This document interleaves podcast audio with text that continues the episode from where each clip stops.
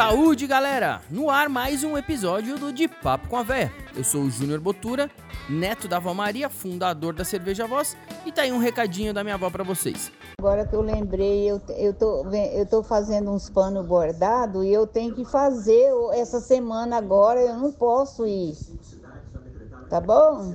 É, a avó Maria, ela vende Avon, ela vende Tupperware e também faz os paninhos. Não passa perrengue não. Isso aí, vó, tá desculpada. E já que ela não veio, seguimos. E o episódio de hoje conta com o apoio da Enjoy.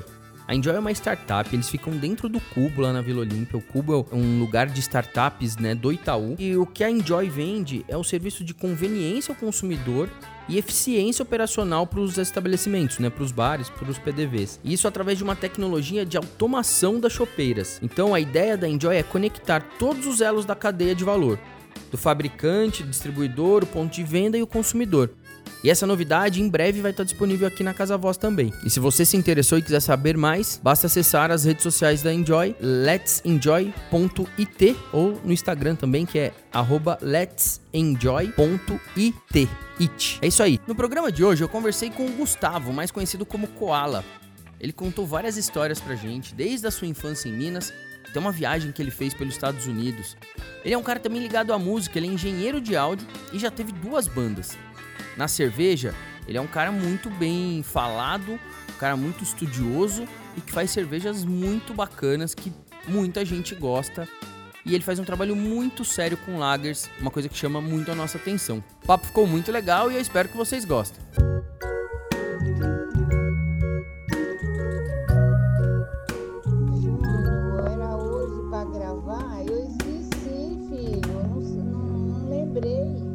Gustavo, que é neto do Paulo, do Fábio, da Astrid, da dona Maria Helena, topou conversar com a gente. Tá aqui eu vou chamar ele de Koala, porque é como todo mundo o conhece. Obrigado por, pelo seu tempo, por você Obrigado estar aqui com a gente. Conta um pouquinho pra gente da sua infância, onde você nasceu. Bom, minha infância, basicamente, eu nasci em Belo Horizonte. Eu passei minha infância, obviamente, em BH, Rio de Janeiro e Fazenda. Então, um, um lado da minha família, que são os meus avós Maria Helena e Fábio, eles tinham, tem ainda, né? Virou da família uma fazenda no município de Ouro Preto e a gente frequentava muito todas as férias.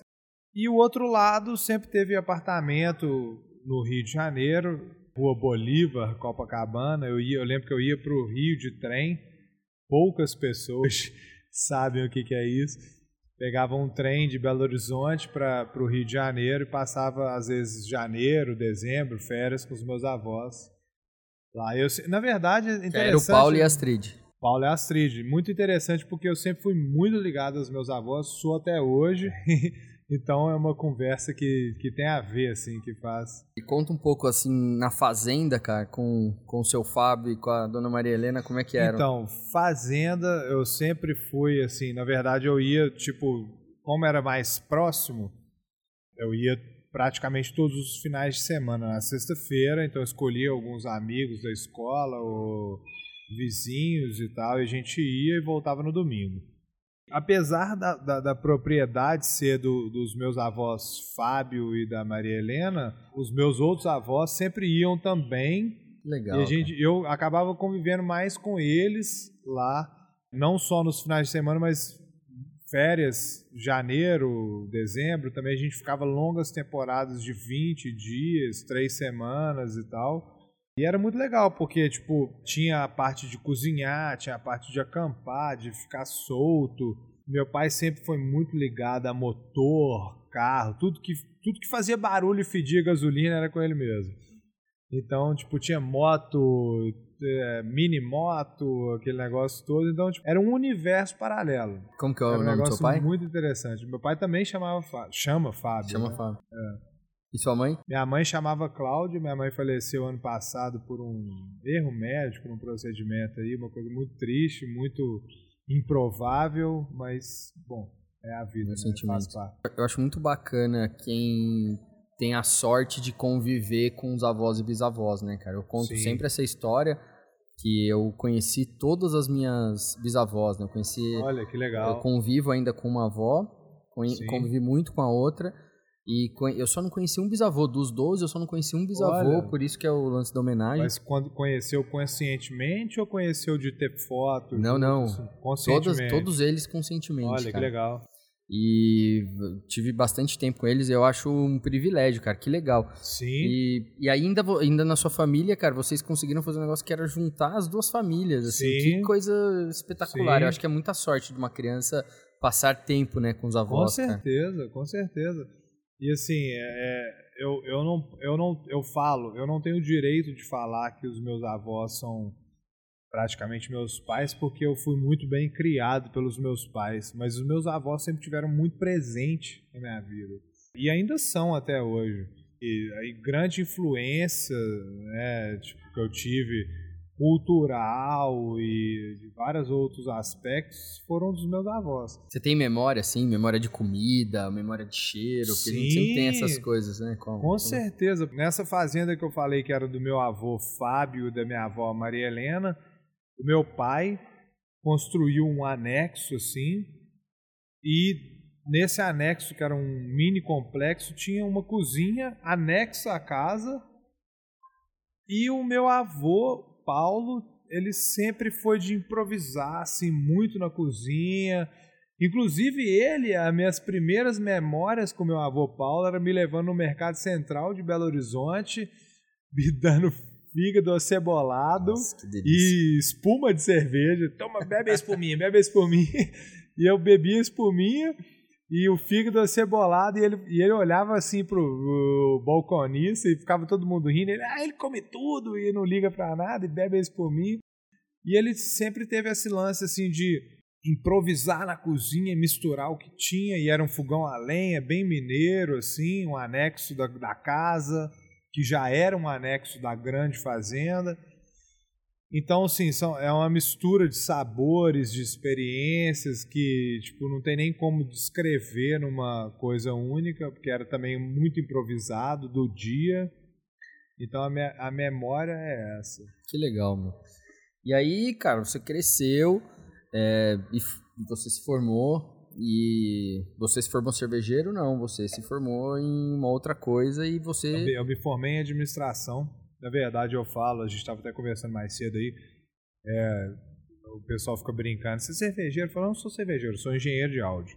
Meu sonho sempre foi ser engenheiro de áudio, gravação, estúdio, músico. Até a gente ficou com um pouco de vergonha aqui de gravar com o nosso equipamento Imagina. aqui, com o engenheiro de som aqui isso? do nosso lado. Eu tenho gravado podcast igual eu tava te falando só no iPhone, então tá desculpado. Eu me formei em administração. Minha relação com a cerveja é muito engraçada porque eu, eu não tomava cerveja. Eu era muito, sempre fui muito fã de whisky.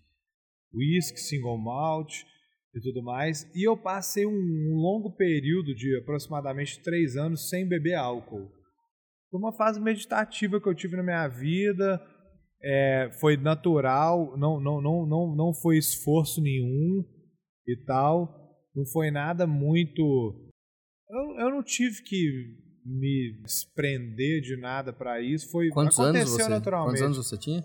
Eu tinha aproximadamente acho que 25, 24, 25 anos. Eu conheci um cara que ele era namorado de uma mina que era irmã de uma outra que eu meio namorei. Uhum. E um belo dia, a gente conversando pela internet, até depois dessa fase, assim, e ele falou, pô, tô indo em tal lugar, vamos tomar uma cerveja. E eu falei, pô, tô, tô sem beber, mas vamos lá. Sempre muito aberto às experiências e a gente foi. E o cara super conectado com cervejas alemãs, belgas, é, inglesas na época. Eu me lembro de ter tomado a cerveja e falar assim, porra, isso aqui eu, eu gosto disso aqui, isso aqui é legal, isso aqui é legal. E voltaram memórias lá da infância de, eu não sei se você chegou a ver Drew Carey Show, você viu que o cara o cara é um, uma, uma, uma, um seriado que se passava em Ohio e o cara fazia cerveja e sei lá por que cargas d'água que isso ficou na minha cabeça. Porque eu era criança, não bebia cerveja, nem gostava de cerveja, mas ficou.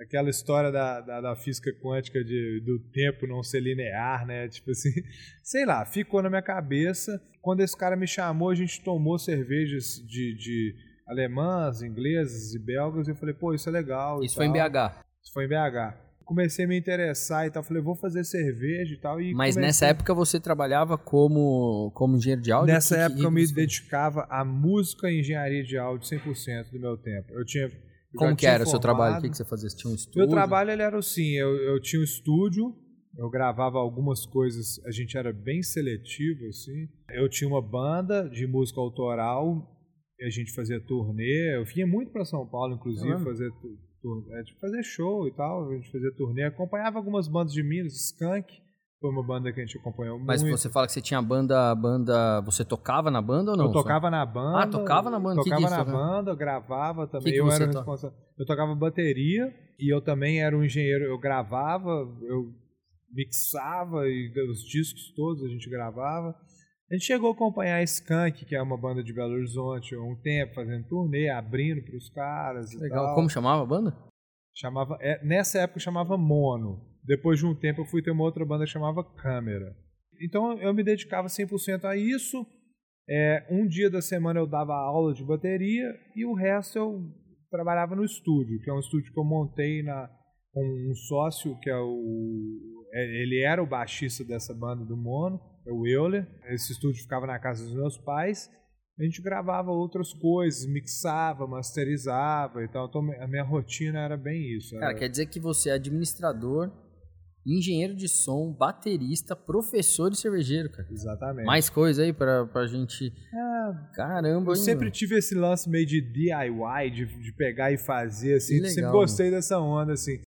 Mas é, eu, eu fiz o é, vestibular para música e, e eu, eu era tão aficionado, assim, com a gravação desde o primeiro dia de música que ao fazer o vestibular eu comecei a perceber, porra, o vestibular, assim, no FMG não era muito bem o que, que eu estava esperando seguia um roteiro. Eu, eu sempre gostei muito de compor e de gravar e de executar. Então, para mim, é sempre é um triângulo. Eu, eu, eu valorizo os três lados da mesma maneira. Um E triângulo composição, equilátero. letra também? Tudo ou. ou- Também, Tudo. também letra, legal, mas assim, um pouco menos. Tanto é que, tipo assim, o que eu visualizo pro meu futuro, trilha sonora de filme, é uma coisa que eu acho que eu já fiz algumas e eu acho que é o que tem muito a ver comigo. Porque na trilha sonora você tem a oportunidade de compor, executar e gravar. Então é o triângulo que eu estava mencionando logo, logo agora. Nessas bandas que eu participei, eu, eu tive um pouquinho de experiência com letra, principalmente na Mono, mas no. A Mono Assim, era uma banda do quê? Ela é uma banda indie, rock. é, começou em 2004, mais ou menos. Foi uma banda de indie, assim, não tem muito, muito detalhe. O Câmera foi uma banda que veio depois. Eram músicos mais jovens que a gente, inclusive, eu fui conhecer gravando no estúdio como outra banda que era antes. E eles não tinham baterista, acabou acontecendo. É uma banda em inglês. O Mono foi uma, um desafio porque era você perguntou de letras e tal, e era em português, e eu sempre tive essa pela proximidade do tipo de coisa que a gente ouvia, que a gente fazia, sempre é tudo em inglês. Então, Mono foi um desafio de tentar fazer também uma coisa em português que, tive, que traduzisse aquela finesse, aquele o que a gente queria traduzir em português. E o, já o, o, o câmera foi um lance depois e tal, inglês, já era inglês e tudo mais. Mas enfim, assim, o, o que eu acho bacana é que a gente sempre, eu sempre valorizei o executar, compor e gravar como né, um terço, cada um um terço do seu respectivo todo ali. E aí você, vivendo esse mundo, sem beber, conheceu, descobriu o mundo da cerveja artesanal e aí continua daí. Como é que foi isso pra você de voltar a beber por conta, né, de conhecer a cerveja artesanal? Bom, aí é o seguinte, então antes de parar de beber, eu tinha muito, é, eu gostava muito de destilado, principalmente o whisky single malt, uma bebida muito nobre, é, eu valorizo muito a madeira na bebida, é uma coisa que eu acho muito legal, e também os efeitos no dia seguinte do whisky single malt são, né, tipo, ressaca, não tem ressaca, e é uma bebida muito relaxante, ela te descansa. Mas aí quando eu comecei a, a beber a cerveja e, e, e, ter contato com o universo global e esse espectro que a cerveja é, eu comecei a achar muito interessante o quão, o quão vasto era esse universo. E aí comecei a fazer e eu acho que assim, minha mãe sempre falava, a participação traz o interesse e uma coisa foi puxando a outra você começou a fazer em casa? Começou Comecei a fazer em casa e eu era músico, eu fazia, a gente mesmo lá da banda, né, bebia cerveja. Muita gente começava, nossa, eu gosto muito dessa cerveja, eu, me vende? Eu falava, não, eu não quero ter pressão nenhuma comercial. Eu acho que eu fiquei assim por, pô, desde talvez 2006 até 2011, foi um bom tempo, sem pressão nenhuma, o que me deu uma, uma me deu um tempo de experimentar várias coisas. Por exemplo, vou mencionar é, café. Eu não gostava de café. Eu fui gostar de café por causa da cerveja. E um dos caras da banda, a, a família dele tinha fazenda de café. Eu pensei, vamos fazer uma cerveja escura e vamos, em vez de usar o café, vamos usar, vamos tirar o expresso e usar o expresso. Eis que nasceu a Bad Motofinger, uma porter nossa das mais antigas e tal. Esse período foi muito importante porque ele me deu a capacidade, ele me deu a, a, a, liberdade de experimentalismo de uma maneira que eu não dependia comercialmente disso. Legal. Isso foi, isso foi muito importante. E você pro... estudou assim? Como é que foi a sua, a sua. Onde você foi buscar? Quando você começou a fazer, o que, que você foi atrás para. Eu, eu, lia muito, buscava na internet, é, experimentava mais do que tudo, porque por mais, por incrível que pareça, em 2005 a internet era diferente do que ela é hoje. Eu experimentava mais do que tudo, lia na internet e tudo mais, e comecei a fazer viagens, principalmente para a Califórnia e para o Oregon, para buscar o que, que era essa a raiz disso daí, o que, que era a experiência como um todo, o ambiente, não só a cerveja, mas o ambiente dessa cerveja e tudo mais. E foi quando eu comecei a ter contato do que, que eu depois veio a ser o meu business plan, o que, que eu almejava, meu objetivo, o que, que eu queria fazer que eu visualizava que ainda não existia, principalmente no Brasil. Então foi o, o, a origem de tudo, foi isso, assim, internet, pesquisa, experimento e Califórnia e hora. E você fazia na panela mesmo? O que, que era o seu equipamento, assim, quando você começou? Essa, essa é uma pergunta muito interessante, porque Bad Motor Finger é uma Imperial Porter, que a gente usa o café expresso, igual eu acabei de mencionar, é uma das cervejas mais antigas. Aliás, ela é a cerveja mais antiga que a gente faz na cervejaria hoje. E eu produzo o que eu faço na panela, de qualquer que seja a panela.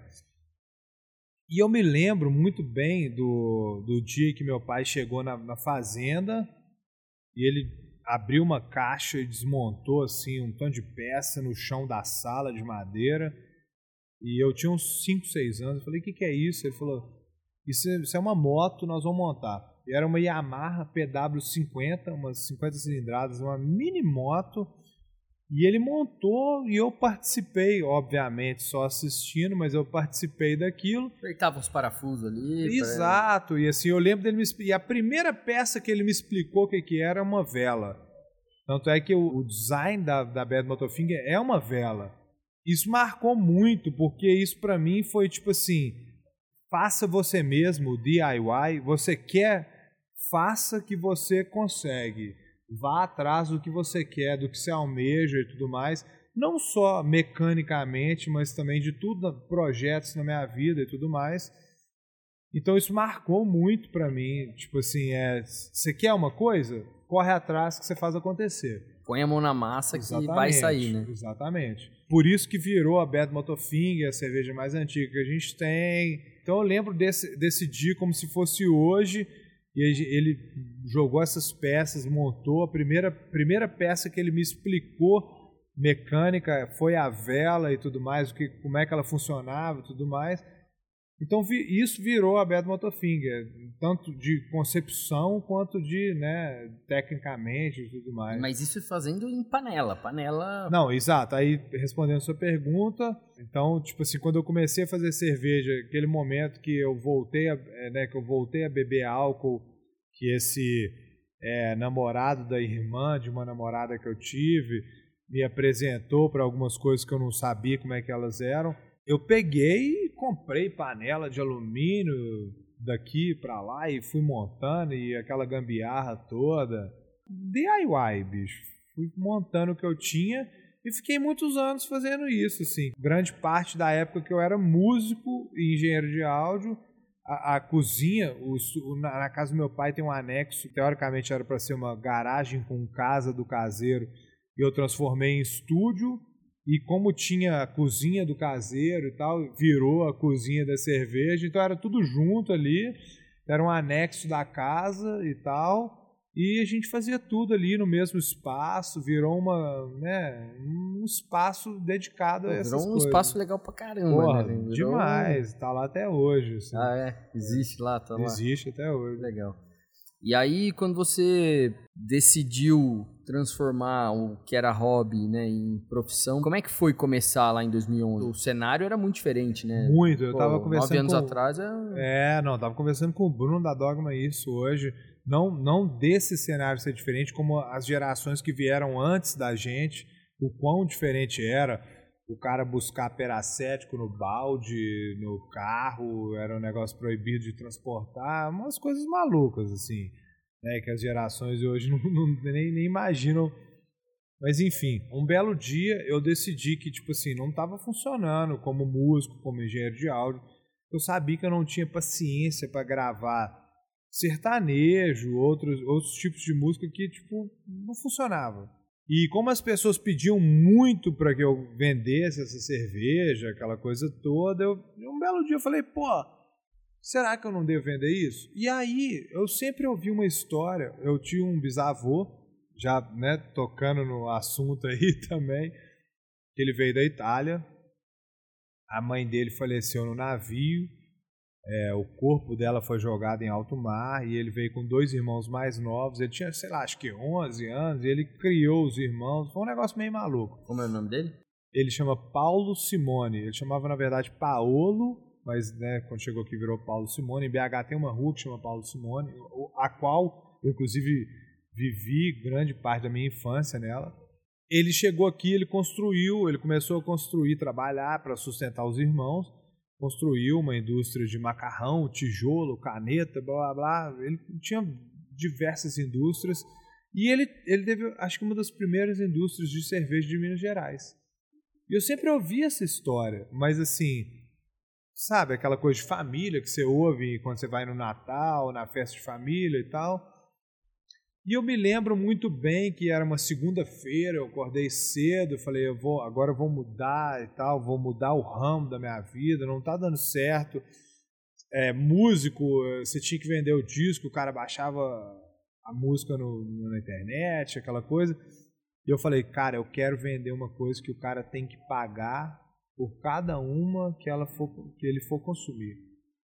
E eu falei, pô, cerveja é isso, porque se o cara. Não tem como o cara piratear uma cerveja. Cada copo que o cara for beber, ele tem que pagar por ele. Não vai fazer download, né? Não dá pra fazer download do copo. E aí eu me lembro de ter entrado na internet, Serviziofilia, alguma coisa assim que era o site. E eu me dei de cara com a foto da indústria do meu bisavô de cerveja, uma coisa que eu nunca tinha visto. Aquilo foi muito impactante. E eu acabei tomando aquilo por um sinal Falei, porra, isso é um sinal e tal. Como que chamava? A indústria dele chamava Gambrinos. É interessante que tem até uma, uma, uma cervejaria, acho que na República Tcheca, que chama Gambrinos também. É, Gambrinos é o deus da cerveja, né? é uma coisa bem convencional. Mas aquilo foi muito impactante, eu acabei encarando aquilo como um sinal. Daquele momento em diante, eu assumi essa postura. É, eu acho que legal também a referência de de empreendedorismo, né, cara? Acho que a história do, do seu Paulo aí é, pô, o cara Total. veio, Sim. perdeu a mãe, chegou aqui, construiu várias Sim. indústrias. Eu acho que também tem isso, né? De você falar, Total. Mistura isso com o DIY que eu falei lá do montar PW50 e amarra lá no chão da, da sala da fazenda. Isso com o empreendedorismo, com também quando eu percebi que a música como uma carreira de faculdade não estava não, não tava, não tava sendo o que eu esperava. Eu resolvi fazer a administração porque era uma coisa muito ampla. Então misturou tudo isso e tipo assim, eu falei, porra, e nesse momento eu já estava também, tipo, buscando viagens. E foi um momento que, eu tava, nessa época eu estava com 27 anos, desde os 24 eu tinha voltado para o skate, e o Oregon e a Califórnia sempre foram muito fortes. Aliás, a Califórnia sempre foi muito forte no skate. Em um determinado momento ali da história, é, no anos 2000, o Oregon começou a fazer muitos skate parks que era no meio de reservas florestais e tal, ambientais, que era um negócio muito do caralho. Tipo, era quarteirões de concreto no meio do mato e tal. Pera, essa parte você não tinha contado ainda. Você é skatista também. Também. E aí eu falei, porra, eu tenho que conhecer isso daí, velho. Eu tenho que fazer uma, uma viagem parando, acampando e fazendo isso daí e tal. E uma das viagens mais influentes que eu fiz, eu gravei um documentário que nunca foi editado, um dia será. Eu saí de Tijuana, no México, e eu fui até Portland dirigindo sozinho, parando em praticamente todos os skate parks e cervejarias artesanais. Claro que não todas, mas assim, todas que faziam sentido. Que ano que foi isso? Isso foi 2011, 2010, mais ou menos. E aí, então, essa conjuntura toda já estava fazendo sentido e eu já tinha é, visualizado muita coisa que, porra, que dava para mim montar esse business plan. Eu montei esse business plan e eu tentei um financiamento por um ano até descobrir que o Brasil não financiava projetos é, que não existiam ainda. O Brasil ele, tem um ele tinha na época um financiamento ativo para projetos já existentes, com mais de um, dois anos. E aí eu reduzi o tamanho do projeto para um quarto, vende carro daqui, pega dinheiro emprestado daqui, a avó ajuda dali. Meus avós foram muito influentes em me ajudar nesse, nesse momento. É, então vai juntando daqui e dali e montei o que era Koala em 2011. E aí assim, um ano pagando aluguel com sem ter maquinário, depois junta dinheiro, mais seis meses para montar o maquinário, mais seis meses para fazer rodar. Então, assim, a Koala foi rodar mesmo em 2012, talvez. Nesse momento a gente já, já girava. Eu, como caseiro, me lembro de colocar Double IPA no mercado antes. Eu lembro que quando chegou a Vishnu da Colorado, eu fiquei espantado. Pô, outra Double IPA. E tinha um bar, olha pra você ver que coisa interessante. Chamava Grandpa's Eric, o, o sótão do vovô, em, em BH. Que ele, a proposta dele era o seguinte: ele tinha seis bicos e cada bico de uma cervejaria local, artesanal e tal. E a gente vendia lá. Então, assim, a, o release da Bad Motorfinger, da, da, da California Crossing, e a California Crossing foi o resumo dessa viagem. Eu, tava, eu lembro que eu estava braçando Bad Motorfinger na panela em casa e falei, porra, eu tenho que fazer uma cerveja que traduza essa viagem e tal. E nisso o, o iPod no Shuffle começou a tocar California Crossing do Fu Manchu, uma banda de stoner. Eu falei, porra, É virou, isso. virou isso daí. Como, E a gente como... vendia nesse, nesse bar. Conta um pouquinho do conceito, assim, como é que você criou, de onde veio o Koala e como é que foi isso, assim, quando você chegou na parte ali de montar a marca? Koala como nome, velho, é- foi- é- já era um apelido que eu tinha antigo de, de ter morado na Austrália. Todo mundo me chamava de Koala e falava cerveja de Koala, cerveja de Koala. Ah, então já era um apelido. Já era um apelido. E eu tinha uma, uma, um amigo que até na época até morava aqui em São Paulo, que ele me chamava de Koalinha, Koalinha, de repente começou a me chamar de Koala San, Koala San, que era o diminutivo para Koalinha e tal, e pegou.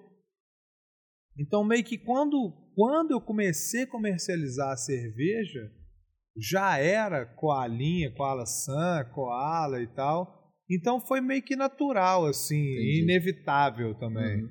Então, é- essa parte do nome foi isso, assim, não tem muito.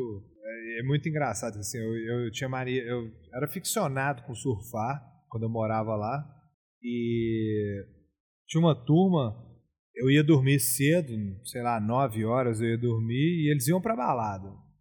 Eles iam pra balada, eu tava dormindo. Aí eles iam pra balada, voltavam, sei lá, três e meia da manhã eu tava dormindo. Quando dava quatro e meia, cinco horas eu acordava para fazer a sessão de surf. Fazia a sessão, voltava lá para sete e meia, oito horas e tal. Dormia de novo. E eles, nesse momento, eles estavam dormindo. Eles acordavam nove horas, eu ia dormir. Na verdade, sei lá, voltava nove horas. Então eles acordavam, eu estava dormindo. Depois eu ia fazer a segunda sessão mais tarde. Então, assim, para eles eu estava sempre dormindo. Porque eles saíam 9 horas, eu estava dormindo. Eles voltavam, eu estava dormindo. Eles acordavam, eu estava dormindo. Eles começaram a falar: você dorme igual um koala, você dorme igual um koala. E pegou. E aí tinha um cara de BH que, que eu coincidentemente encontrei lá fazendo a viagem. E o cara falou: pô, ele ouviu a galera falando koala e tal. Chegou em BH, ele falou: koala, koala. E eu, eu tentei usar a tática do vou fingir que eu não tô ligando para não pegar não o apelido, certo. não funcionou. Ficou por isso mesmo. E assim, cara, acho que hoje você tem uma marca que né, tem um respeito muito grande é, no meio do, da cerveja artesanal. Muita gente te cobra, né, assim, PDVs, né, falando, pô, meu, cadê? Manda para mim também Sim. e tal. Conta um pouco do tamanho que é a Koala e o, o né, o, o quantas pessoas trabalham, o processo para as pessoas uhum.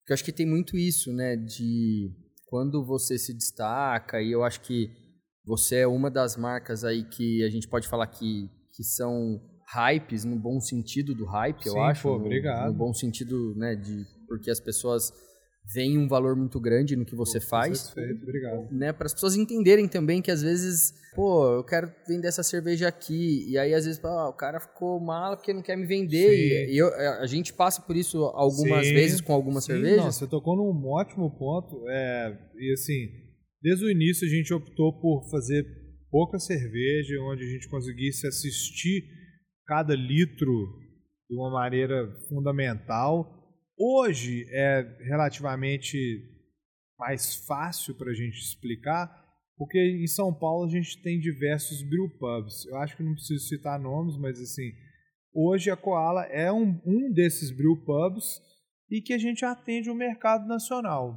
a produção né, do brewpub. É, e já aconteceu sim de, de, de pô, dono de PDV me ligar e falar, pô, o seu comercial não está me atendendo. Eu falo, não, cara, realmente, ele não é nada pessoal, fica até uma situação difícil e tal, não é nada pessoal, mas nossa produção realmente ela é muito baixa. Eu, eu, até coloquei uma observação, a gente né, tentou fazer alguma coisa para atender e tudo mais, e graças a Deus até funcionou, deu certo. Mas a gente é um brew pub, produz 7 mil litros, Agora, em 27 de janeiro, a gente recebe mais 3 tanques de mil litros, então a gente passa para 10 mil litros, um avanço de 30% considerável, mas que ainda assim, por qual cervejaria que 10 mil litros né, no, atende âmbito nacional? Você a nunca gente... fez cigano? Nunca produziu em outro lugar? Não, a gente já fez uma vez ou outra, mas assim, colaborativa, uma brincadeira e tudo mais, não, não, não é, é, o que a gente faz. parte do business. Acho que tem uma coisa também que eu acho que você foi uma das primeiras marcas que fez isso e que é se preocupar com a validade também, né? Sim, a gente preocupa é Legal muito. você falar sobre isso também, que eu acho que é, que é uma, um diferencial da marca. Sim, a gente leva o invase muito a sério. Isso é um ponto muito interessante também que você colocou aí. Hoje eu acho que, por exemplo, o brasileiro faz ótimas cervejas, muitas cervejas maravilhosas, mas o invase ainda está muito a desejar, em geral, assim. Inclusive o próprio o nosso Invase, a gente, eu fiz um montei um painel sensorial semana retrasada que ele era basicamente a cerveja do TEP e a invasada e eu convidei um grupo de Beer Geek, que é muito interessante isso, porque o Beer Geek ele gasta muito com cerveja, uhum. ele compra cerveja muito cara, e mas ele às vezes não tem muito direcionamento técnico, e eu não acho que nem uma coisa nem outra, eu acho que o meio termo é o bacana, e eles ficaram impressionados o quão diferente era uma cerveja da outra e tudo mais. E é um invase que eu estou relativamente satisfeito com ele, por assim, não está tendo problema aparente, mas a cerveja não está sendo a mesma do que a do TEP. Uhum. Então eu acho que invase é uma coisa muito séria, uma coisa que a gente vem investindo há uns dois anos, assim, pesado, e é a tendência a gente investir mais ainda, que eu acho que é o elo fraco da cadeia. Uhum. E, ne, e nesse. No meio desse processo, a gente resolveu colocar a validade de três meses vou ser sincero aqui para vocês, a cerveja é a mesma com um mês. Com dois meses ela já começa a ter uma coisa. Com três meses é o limite, é o, é o que eu considero Sim. das minhas cervejas. Estou falando das minhas cervejas Uhum. do meu invado. É, e eu vejo muito assim, é, muita cerveja nacional que eu não consigo beber mesmo envasada e que ela no TEP eu acho Sim. ela boa, eu sei que ela é boa. Uhum. Então não estou aqui para falar da qualidade da cerveja, mas Claro. sim do invase. É, e a gente leva isso a sério e a tendência é a gente levar isso cada vez mais a sério, porque, pô, você compra insumo caro, o processo é custoso, tanto de tempo quanto de né, financeiro, e você vai estragar isso no invase, o último elo da cadeia, então eu acho que realmente é um processo que faz Não, diferença. e eu te perguntei isso porque vocês serviram de, de inspiração pra gente. A gente fez o projeto da Pô, Fresh Lager. ótimo. E, e assim, foi muito ver aqui, né? A gente tá gravando aqui no EAP e ver aqui no EAP, eu vi isso e falei, pô, que legal, o cara tem um, um propósito e tem um. E a gente usou isso de inspiração no nosso projeto. Tô te contando agora aqui, ó, na gravação. Pô, fico extremamente honrado em saber isso. né? Inclusive, eu nem te conheci pessoalmente. O Bruno, da Dogma, sempre me falava super bem de você. Eu sempre tive uma imagem muito boa sua, mas a gente não se conhecia, né? Pois é, a gente se conheceu É, agora pô, aqui. prazer. Já tá gravando e é isso. O que te chateia ou o que te deixa triste sobre o mercado cervejeiro? Assim, uma coisa ruim que o mercado cervejeiro tem. Bom, eu não, eu, não, não- sei se eu posso dizer que me chateia, mas eu- se eu pudesse fazer uma crítica, eu acho que né, pode- cabe a pergunta. Eu acho que isso que eu acabei de mencionar, é, a gente começou a fazer um- uma brincadeira muito legal lá, que é um painel sensorial, às cegas, modelos tradicionais. A gente começou a convidar donos de PDV, eh, Beer Geeks e tudo mais, porque eu, eu identificava há muito tempo já que uma discrepância entre avaliação em aplicativos online e tudo mais, aquela coisa de, pô, quão que a embalagem pesa sobre o produto, o hype, quanto que o, o hype pesa no produto, a marca e tudo mais. Até eu- que ponto você pode Exato. acreditar no Untapped? É isso que você tá falando. né? Não, assim, e sendo o Antep apenas uma das, das nuances desse espectro É, só todo. resumindo, assim, o- Exato. Então, assim, não só o Untapped, como eu vou num âmbito mais ainda fundamental, que é o visual. Pô, rótulo. Vamos falar de rótulo também, não só o Untapped. Mas, enfim, isso, isso me incomodava um pouco. E eu comecei a fazer uma prática muito bacana de painel sensorial. É, na cervejaria, toda sexta-feira a gente convida donos de pontos de venda, beer geeks e tudo mais. E eu convido todo mundo que queira participar, como também sugiro para todas as cervejarias que façam a mesma prática para a gente educar o mercado. É o que eu vejo de gente gostando de cerveja oxidada, falando mal de cerveja que está fresca. Enfim, assim, claro que cada um tem seu gosto e Sim. todo mundo tem que respeitar isso, mas algumas coisas, né, a gente tem que ser flexível na vida, mas alguns valores são negociáveis, né? Se uma cerveja está oxidada, você pode até gostar dela, mas que você saiba que você está gostando de uma cerveja oxidada e que você fala, eu gosto de cerveja oxidada. Eu acho É que isso é fundamental. Então a gente começou a fazer essa prática. É que tem aquela brincadeira, né? Que o cara pagou 300 reais na, na latinha lá que veio de fora e o cara vai dar a nota. Cerveja pode estar pior do mundo Pô. que vai lhe dar uma nota ruim ali, vai ser. o- Triste. né? Não, e eu, e assim, recentemente, inclusive, eu- hoje é o RD, né? O, a pesquisa e desenvolvimento da cervejaria, paga, sur- surge algumas malas aí de latinha de 100 reais. eu- pô, eu, eu tenho que pagar, porque eu tenho que saber o que está acontecendo. Às vezes eu tenho muito costume de ir pro Colorado, Oregon e tal, mas assim, não vou muito para New England. Aliás, eu nem conheço New England. Então, surge algumas latas de mala amiga e tal, eu pago para ver com grana da cervejaria mesmo. E pô, eu tomei outro dia duas cervejas de uma cervejaria de New England, uma tava assim, zoadaça de oxidada, e a outra tava legal. Então é legal assim, ver que não é só um problema do Brasil. Inclusive, assim, eu venho acompanhando essa questão do invase que eu mencionei mais cedo, no Colorado, desde 2015, e vejo que, tipo assim, isso não é uma coisa só do Brasil. Inclusive, o brasileiro faz milagre com o que chega pra gente aqui. A gente faz milagre com o que a gente tem em mãos. Mas assim, resumindo, então assim, o que você me perguntou que chateia, não, é, não vou dizer que chateia, mas o que eu gostaria de mudar é esse, pô, o cara gasta às vezes, pô, mil, dois mil reais, três mil reais de cerveja por mês, e às vezes o cara evita fazer um curso de off-flavor, então eu comecei a trazer isso para dentro da cervejaria, legal, que é bom para o cara, mas é bom para a cervejaria também, porque tipo assim, deixa eu ouvir a, a, a opinião desse cara. Uhum. E muitas vezes a opinião do cara não é técnica, mas o cara vira e fala: "Pô, achei que essa cerveja tá meio doce comparada com essa". E eu sei que eu servi às cegas para ele uma cerveja do TEP, que é a mesma que é da lata, e se ele falou que tá meio doce, eu falo: "Pô, essa cerveja oxidou". Então eu já começo a pescar na linguagem do cara. Claro o que, que ele está querendo dizer. Bom, muito legal isso que você faz. E assim, aproveitando esse gancho, uma coisa que eu tenho a minha visão sobre isso, mas aproveitar para falar disso, porque você é um cara que você se relaciona com os. Vou falar beer geek, mas o, o, o cara que é entusiasta mesmo da cerveja, o heavy sim, user, é esse sim, cara que, que gasta sim. dinheiro. Como que você vê o papel é, desses caras, desse grupo, dentro do, do, do, nosso mercado? Então, velho, eu vejo assim, o papel desse cara ele é fundamental, talvez bem mais do que ele, ele mesmo imagina que seja. Eu vejo assim que a coisa tem tomado um rumo de, eu, eu falo muito assim, o cara não bebe cerveja, ele coleciona figurinha.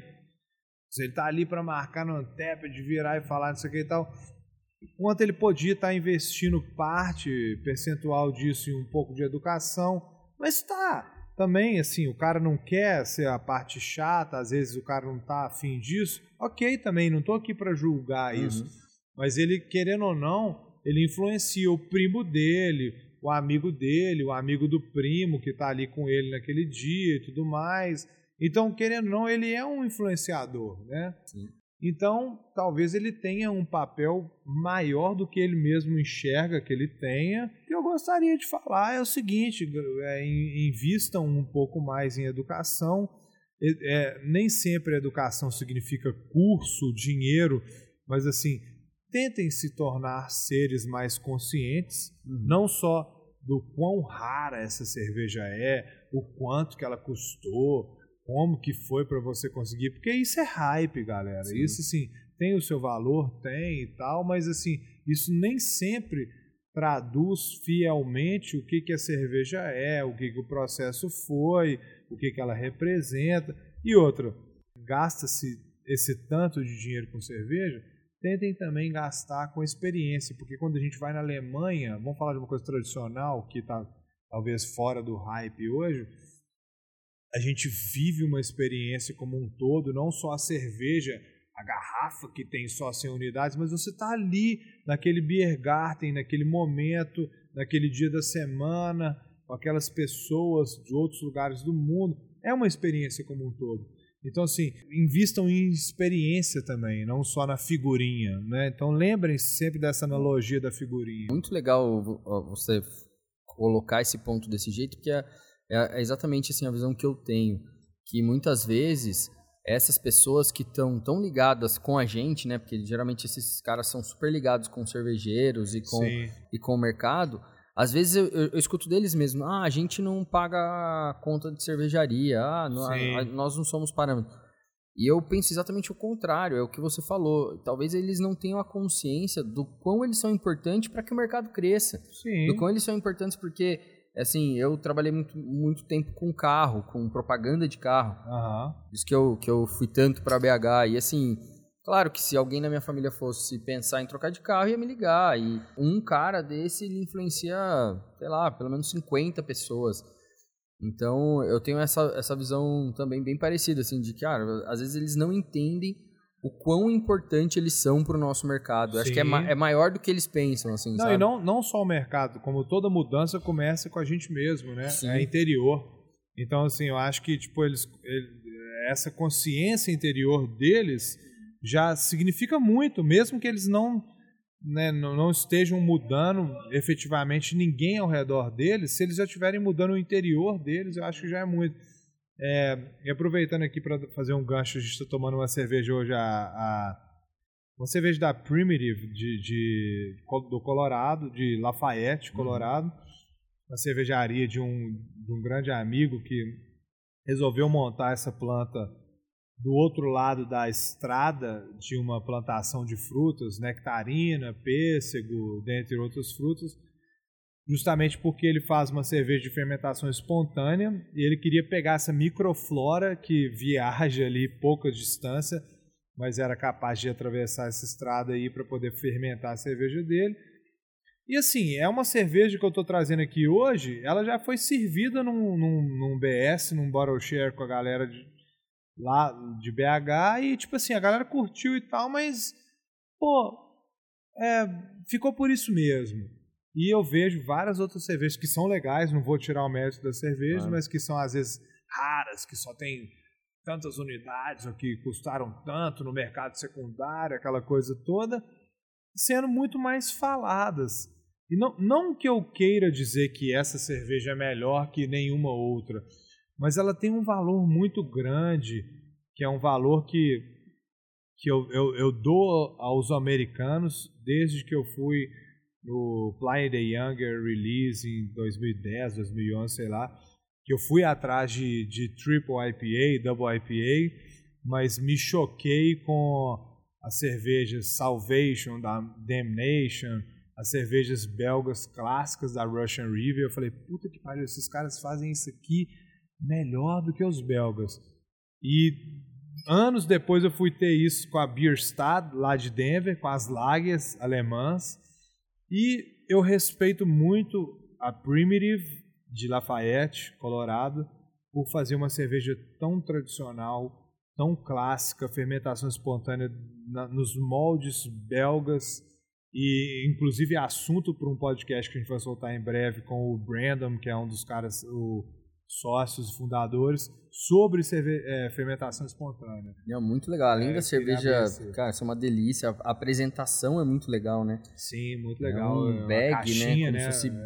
Aqui a gente tem de vinho, né? Sim, é bem, me lembra muito no, na Austrália, os vinhos australianos locais, sacou? É demais, cara. E o rótulo é bem legal também, bag, cara. A é. arte muito legal. Escrevendo, para quem não tá vendo aí, é uma, uma caixinha de papelão com um bag dentro e uma, uma torneirinha, né? Que você aperta e sai é uma cerveja. Ela, ela é consumida numa temperatura quase que ambiente, não precisa ser muito gelada, e ela é meio flat, ela não tem uma carbonatação muito exagerada. Aliás, ela é, ela é quase nenhuma carbonatação, né?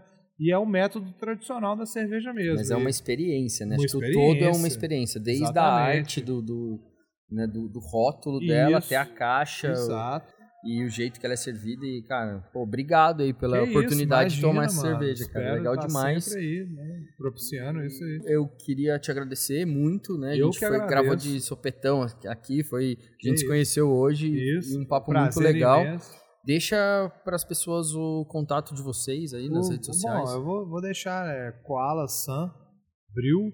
Então, Koala com K, San é S-A-N de navio, Bril brew.com, não tem BR. Lá tem o Instagram, tem e-mail, tem todas as outras formas de contato, então vou deixar esse daí como um, um contato único. E toma aí, quem né, precisar, quiser alguma coisa. É, nós temos um bar na fábrica que abre toda sexta de 5 à meia-noite e sábado de 1 às 9. Estão todos convidados. Que fica em?